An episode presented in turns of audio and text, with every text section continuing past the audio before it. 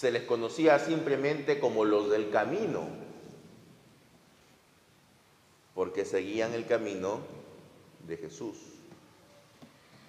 Pero si bien es cierto, el capítulo 2 habla del inicio de la iglesia cristiana, ¿quiénes fueron los que iniciaron la iglesia cristiana? Fueron judíos. Todos los apóstoles fueron judíos. Todos los que estaban en el día del Pentecostés fueron judíos. Y el capítulo 10 relata otro inicio. Relata el inicio de la iglesia del lado de los gentiles. Es decir, de aquellos que no eran judíos. Pero ¿qué gentiles eran los que llegaban y formaban parte de la iglesia eran los que eran temerosos de Dios. Y los temerosos de Dios eran aquellos gentiles que simpatizaban con las normas morales de la ley de Moisés, eran los que participaban de las plegarias en las sinagogas, pero no habían eh, aceptado completamente la ley, no se habían convertido. Es decir, ellos seguían siendo gentiles, no se habían circuncidado, no observaban las reglas de comida, pero respetaban y simpatizaban con el judaísmo. Entonces, e, a esas personas se les llamaba temerosos de Dios. Y ese grupo de temerosos de Dios fueron los primeros entre los gentiles que escucharon y aceptaron el mensaje de Cristo. Entonces, aquí estamos hablando de un hombre temeroso de Dios que se llama Cornelio. Y este hombre es el que inicia con su conversión y la de su familia la iglesia del lado gentil, que somos nosotros, porque nosotros no somos judíos, somos gentiles. Entonces, cuando Cornelio acepta el mensaje de Cristo, Pedro dice, ahora reconozco que Dios no es parcial, que Dios no hace diferencias, sino que acepta a quien lo respeta y a quien practica la justicia, no importa de la nación que sea. Cornelio no era judío, Cornelio no había nacido en Israel, Cornelio era un capitán del ejército romano. Sin embargo, era un hombre temeroso de Dios. Pedro dice que él también ha sido tocado por Dios. Entonces, eso también nos lleva a nosotros a entender de que el Evangelio es para todos. No importa de la nación que sea, no importa de la raza que sea, no importa de la condición social o económica que sea o de su nivel de instrucción. El Evangelio es para todos, porque el Evangelio responde a la principal necesidad que tiene el ser humano, que es la redención de sus pecados. El ser humano no puede por sí mismo redimirse necesita de un redentor. Y ese redentor fue Cristo. Y todos lo necesitamos por igual, porque todos hemos pecado y hemos sido destituidos de la gloria de Dios. Entonces, Pedro está diciendo de que Dios no hace excepción de personas, acepta a todos los que practican la justicia, pero él comunicó su palabra primero a los israelitas, anunciando la buena noticia por medio de Jesús, el Mesías, que es el Señor de todos, es decir, de todas las personas, no solo de los judíos, sino de todos los habitantes del mundo. Y entonces empieza a relatar cómo fue el ministerio de Jesús, incluyendo su resurrección. Pero la parte que aquí nos interesa es la que dice en el versículo 38. Cómo Dios ungió a Jesús de Nazaret con Espíritu Santo y poder. ¿Cuándo ocurrió esto? Según el versículo 37, que está inmediatamente antes, dice, a partir del bautismo que predicaba Juan.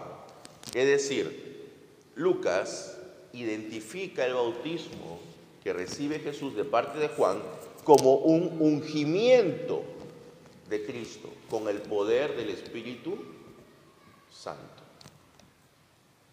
Por eso es que a partir de ese momento, Cristo realiza todo su ministerio. Como dijimos en la mañana, Él es confirmado por el mismo Dios Padre para realizar su ministerio. Él sabía por la naturaleza divina que tenía que Él debía realizar ese ministerio pero aún no había recibido la autorización del Padre para iniciarlo. Es a partir del bautismo, el bautismo es el punto de partida de todo el ministerio de Jesús.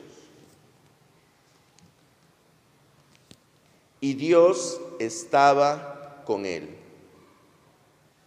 Y en el último versículo de este pasaje que hemos leído, dice, y todos los profetas dan testimonio de él. Es decir, todo el Antiguo Testamento.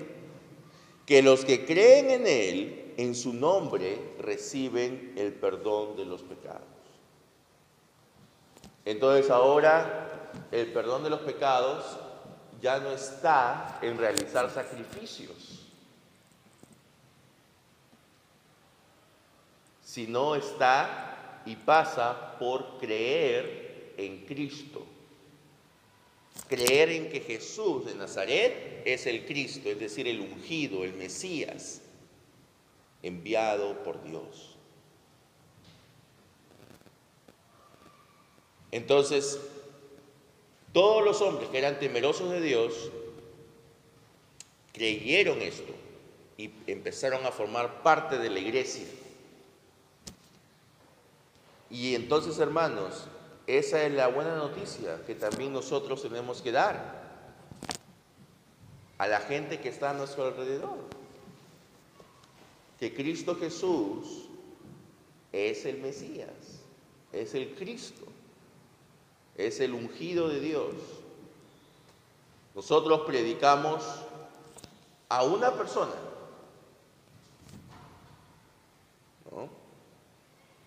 Jesús. Y debemos procurar que todos los que están escuchando nuestra enseñanza también tengan como centro de su doctrina y de su vida a Jesús. De esa manera, hermanos, estamos cumpliendo la labor que Él nos ha encargado porque acá dice Pedro que les encargó de predicar al pueblo y de dar testimonio. Y Él también nos ha encargado a nosotros de dar testimonio. Y el dar testimonio, hermanos, a veces se malentiende. Y alguien dice, yo doy testimonio con mi vida. Mis actos hablan por mí. Y está bien. Es evidente que usted tiene que portarse correctamente, conforme a los principios de la ley moral y del Evangelio.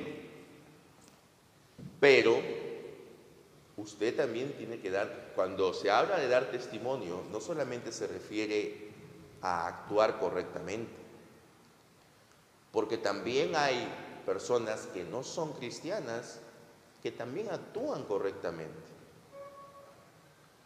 Cuando aquí se refiere de dar testimonio, significa hablar de Cristo. Ambas cosas son importantes, porque claro, el dar testimonio oral tiene que ser, va a ser confirmado por tus acciones, ¿no? Si yo, por ejemplo, digo que Cristo ha mandado a amar a nuestro prójimo y yo estoy constantemente metido en peleas, en pleitos, en venganzas, eh, buscando hacerle daño a otros, entonces obviamente no estoy con mis actos, no estoy confirmando lo que digo, ¿no? Entonces, tenemos que confirmar con nuestras acciones lo que decimos, pero debemos decir, debemos dar testimonio.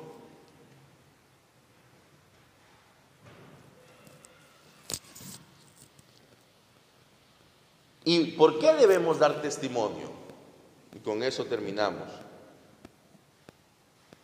Porque solamente los que creen en Él en su nombre reciben el perdón de los pecados. Hay otra parte justamente de este mismo libro de los Hechos que dice que no hay otro nombre en el cual podamos ser salvos.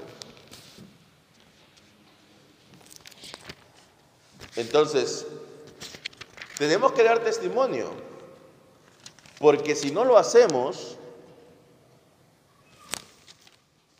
Eso lo dice en Hechos 4:12. Tenemos que dar testimonio porque si no lo hacemos, no estamos mostrándole a nuestro prójimo el camino de la verdad. Porque nosotros no creemos que todas las religiones o que todas las fes son iguales.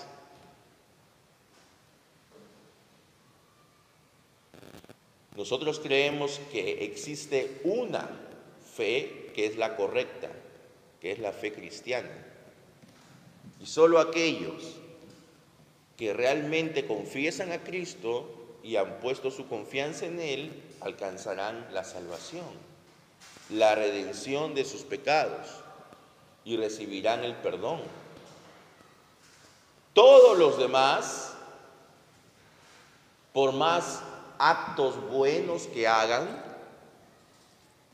por más cosas meritorias que hagan, no van a alcanzar la redención de sus pecados. Entonces usted tiene que dar testimonio porque esa es la única forma en que la gente puede entender que Cristo es el camino, la verdad y la vida. Y si usted ama a su prójimo, ama a los que están a su alrededor, pues tiene que procurar su salvación. Al final, obviamente, la salvación no depende de usted, sino de Dios. Pero usted tiene una obligación de dar testimonio. Y si no da testimonio, al final se le pedirá cuentas. ¿Qué es lo que, qué es lo que dice el apóstol Pablo? En la despedida de los a los ancianos de Éfeso. Esto también está registrado en este mismo libro de los Hechos. ¿Qué dice? Yo estoy libre de qué? De la sangre de ustedes, porque no he rehusado, no me he rehusado a enseñarles todo el consejo de Dios. Sea, nadie de ustedes me puede, puede ir al cielo figurativamente hablando, y decirle a Dios, mira, yo me voy a condenar porque este hombre no me predicó el Evangelio, no dio testimonio de Cristo, o no me enseñó correctamente. Pablo dice, nadie de ustedes podrá decir eso, porque yo les he enseñado todo lo que debía enseñarles.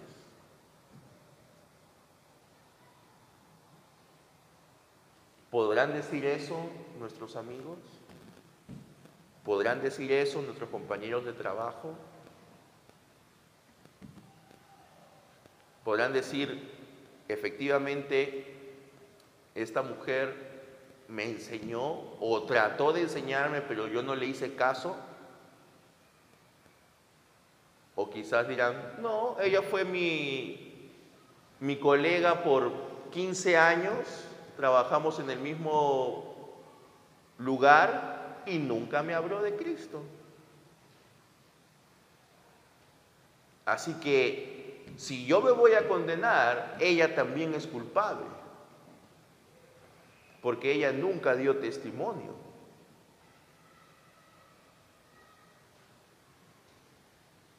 Y usted dirá, pero mira, yo me portaba bien. Yo me portaba bien, hacía mi trabajo bien, no me metía en líos, cumplía con las normas, etcétera, etcétera. Y ella te podrá decir, bien, pero así como tú te portabas bien, también habían otras personas que se portaban bien. Y eso no me motivaba para decir, para poder saber si tú realmente tenías algo especial que decirme.